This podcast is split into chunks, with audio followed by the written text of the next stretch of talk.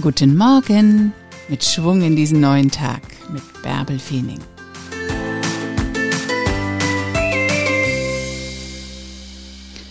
Achte heute mal auf deine Worte. Achte darauf, wie du etwas sagst und formuliere positiv. Suche nicht das Haar in der Suppe. Gucke nicht immer, was für Bedenken es geben könnte. Sei keine Nörglerin oder kein Nörgler, sondern formuliere das, was du sagen möchtest, positiv. Hoch mit dir. Ein neuer Tag liegt vor dir. Mach was draus.